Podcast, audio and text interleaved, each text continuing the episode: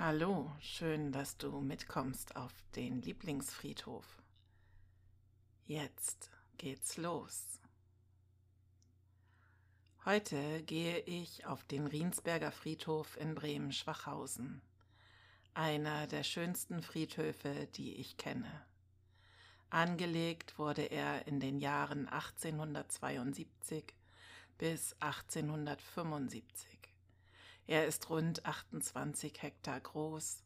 Wäre er quadratisch, wäre jede Seitenlänge gute 2,8 Kilometer lang. So kann man sich ungefähr die Größe vorstellen, hoffe ich.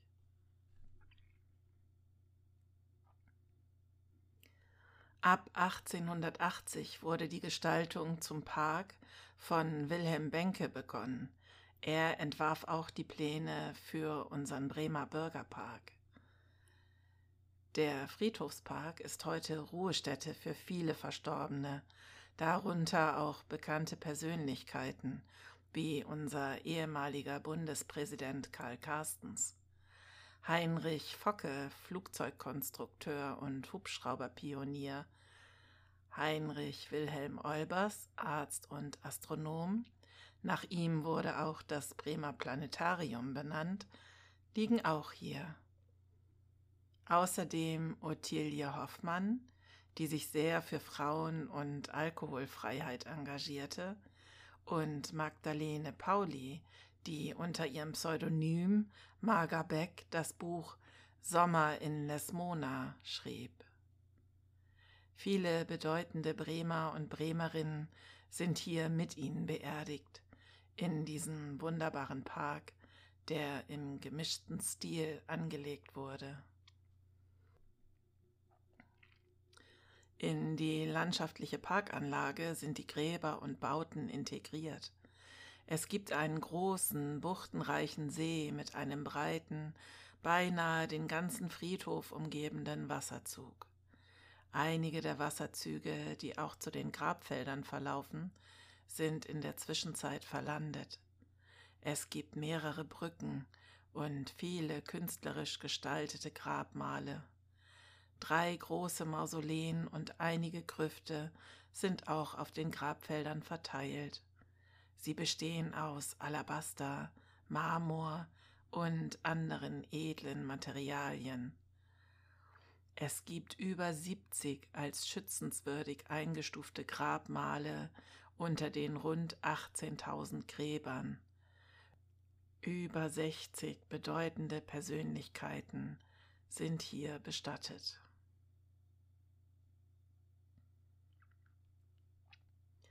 Großflächige Beete, weite Rasenflächen, hainartige Eichengruppen und lange Lindenalleen bestimmen die Anlage. Die Kapelle ist von 1875.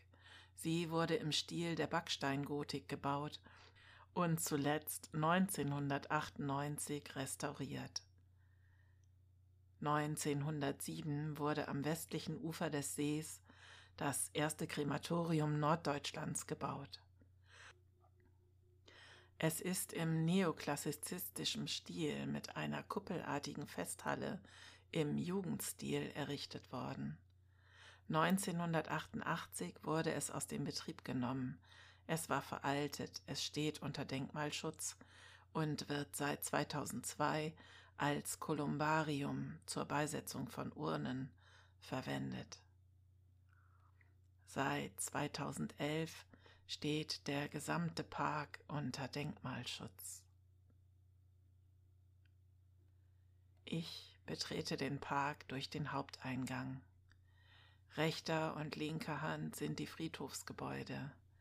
Der Betriebshof befindet sich dort, einiges steht auch leer. Viele Bäume und Sträucher, immergrüne Pflanzen, Nadelgehölze, Rhododendren und Azaleen bestimmen das Bild. Auf der linken Seite, etwas weiter vorn, liegt die Kapelle. Sie ist kreuzförmig gebaut, hat ein großes gotisches Portal. Einige große gotische Fenster sind an den Seiten und ein schönes rundes Bleiglasfenster liegt dem Eingang gegenüber. Die Kapelle hat eine wunderbare Akustik. Hier kommt die alte Orgel wunderbar zur Geltung. Leise Musik weht herüber. Ich gehe zwischen den Gebäuden hindurch auf dem Kiesweg, vorbei an dem Grab von Wilhelm Olbers, tiefer in den Park hinein. Der gerade Weg ist von hohen Bäumen gesäumt. Langsam verlieren diese ihre Blätter. Es raschelt darum etwas unter meinen Füßen. Ich gehe vorbei an schön gestalteten Gräbern, hübsch bepflanzt, manche mit imposanten Grabsteinen und Einfassungen. Der Kies knirscht leise unter meinen Schuhen. Die Stille hier wird nur unterbrochen von seltenen Vogelrufen. Es liegt eine große Ruhe über allem. Der Straßenlärm bleibt ganz weit weg. Die Gedanken lasse ich treiben, wie die Blätter vom Wind über den Weg bewegt werden. Ich gehe durch die Geschichte, egal wie bewegt die Leben waren und auch wie lang hier kommen sie alle zur Ruhe. Die ersten Wege sind symmetrisch in Hufeisenform um Gräberfelder herum angelegt. Ich weiche bald von ihnen ab und gehe an einem der verlandeten Kanäle entlang. Links und rechts des Wegs liegen weitere Gräberfelder. Ab und zu ist ein größeres Grab oder sogar eine Gruft oder ein Mausoleum dabei. Die typische Bepflanzung aus robusten, zur Jahreszeit passenden Blumen ist recht häufig.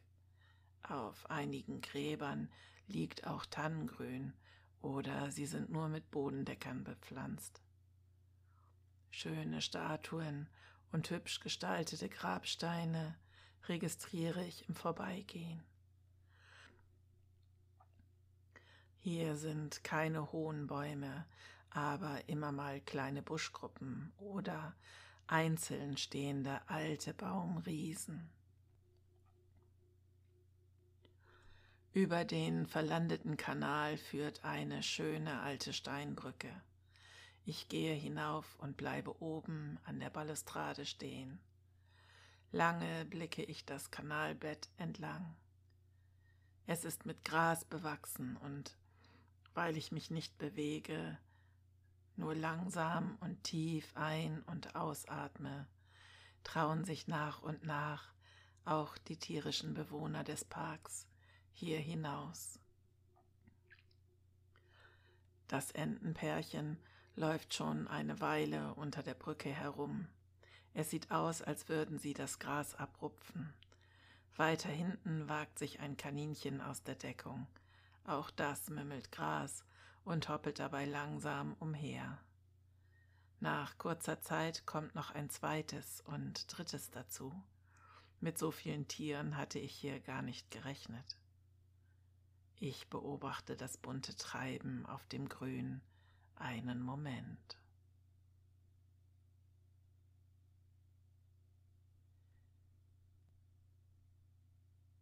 Ich gehe weiter der Weg läuft etwas verschlungen um den Friedhof. Ich komme an einem recht großen Mausoleum vorbei. Es besteht wohl aus schwarzem Granit, sieht imposant aus, etwas streng vielleicht. Wer dort beerdigt ist, kann ich erkennen, aber Familie Schmiedell sagt mir nichts. Es war sicher eine Familie mit Einfluss. Der Gang tut mir gut, holt mich runter. Ich laufe auf den See zu. Hier suche ich mir eine Bank. Zum Glück ist sie so sauber, ich kann einfach darauf Platz nehmen. Der Blick ist wunderbar. Der See ist groß genug, um als solcher durchzugehen. Am Ufer wachsen Schilf und andere Pflanzen. Seerosen haben sich an manchen Stellen auf dem Wasser ausgebreitet. Einige Enten und Blässhühner schwimmen ruhig auf ihm herum. Zwei Schwäne sehe ich sogar unaufgeregt ihre Bahnen ziehen. Während ich den Vögeln zusehe, werde ich immer ruhiger. Mein Atem geht langsam ein und aus. Ich genieße diese Idylle. Nichts kann mich stören. Die Bäume spiegeln sich im Wasser. Die Oberfläche kräuselt sich nur ganz leicht. Ab und zu rieselt ein Blatt auf die Oberfläche oder das Ufer. Die Sonne beleuchtet alles schön. Ich merke, die leuchtenden Farben verändern sich. Das Gras ist nicht mehr so grün, dafür fangen die Blätter an, sich zu färben, je nach Lichteinfall. Ich betrachte noch einen Moment die Spiegelung im Wasser.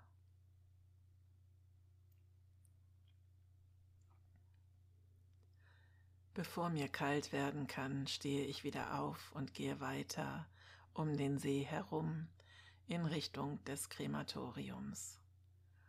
Der Eingang desselben fasziniert mich immer wieder. Vier mächtige Säulen tragen das Gesims, das ist schon beeindruckend. Ich mag das Frauenbild, das dort aus Mosaiksteinen zusammengesetzt zu finden ist. Die wallenden Haare erinnern mich an eine Medusa. Die Augen des Bildes verfolgen mich, bis ich es nicht mehr sehen kann. Ich fühle mich beschützt. Direkt daneben befindet sich das Mausoleum der Familie Rutenberg.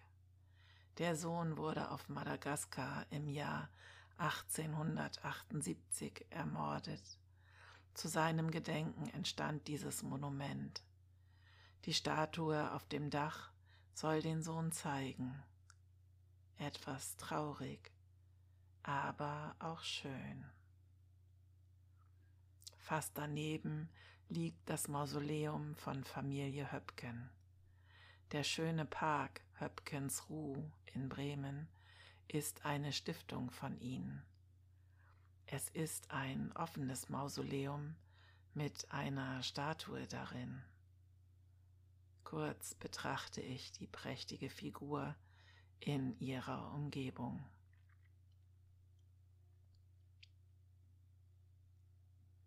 Ein gutes Stück Weg habe ich noch, bis ich wieder am Eingang bin.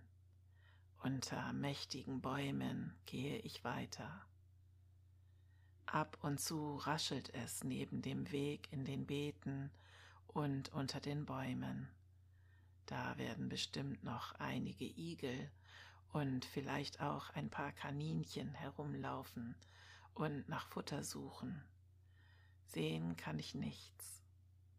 Ich mag die leisen Geräusche, die die Tiere hier machen. Ganz entfernt höre ich auch eine Straßenbahn über die Gleise rumpeln, aber ich konzentriere mich mehr auf die Vögel, die ab und zu rufen. Besonders die Krähen sind weithin zu hören mit ihrem Krächzen. Auch hier gibt es noch schöne Gräber zu sehen. Statuen, Engel und auch Tiere sind dargestellt. Es ist alles so abwechslungsreich.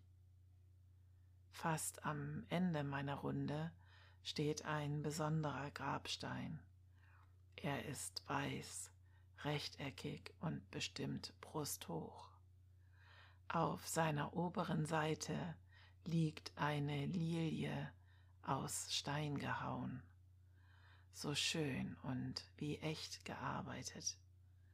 Ich möchte sie nehmen und in Wasser stellen. Zum Glück wird sie nie verwelken.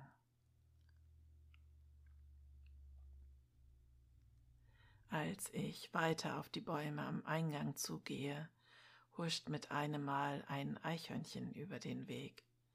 Ich bleibe stehen, das Eichhörnchen auch.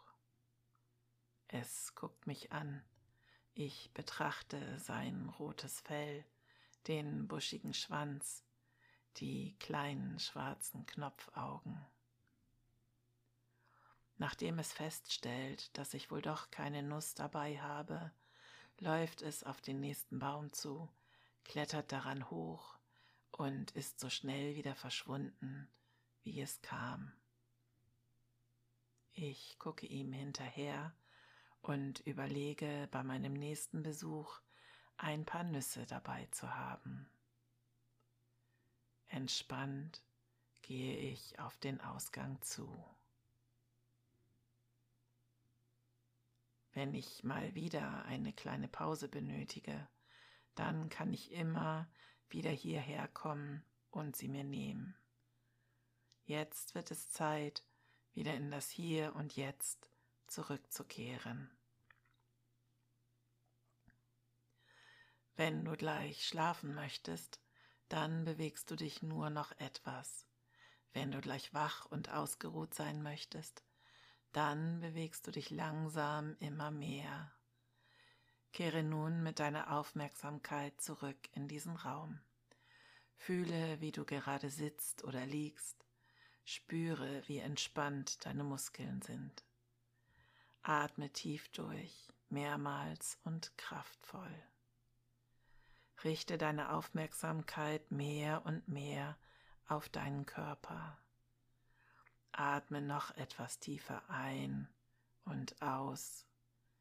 Komme langsam wieder zurück in die Gegenwart. Bewege beide Hände wieder vorsichtig, strecke und regle dich. Intensiviere die Bewegung langsam, so wie du es brauchst. Öffne allmählich die Augen und versuche das Entspannungsgefühl zu bewahren und mitzunehmen.